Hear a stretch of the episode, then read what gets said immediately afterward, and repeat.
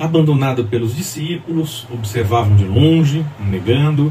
Jesus sente o sofrimento no corpo e experimenta sobre si o pecado que ele mesmo não tinha. Tudo por amor.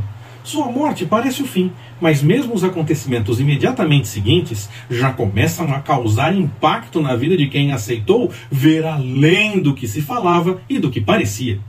Importante notar que o texto diz que o véu foi rasgado de alto a baixo. Foi de cima que se rasgou o véu, acabando com a separação e ficou definido o livre acesso através de Jesus. Amém?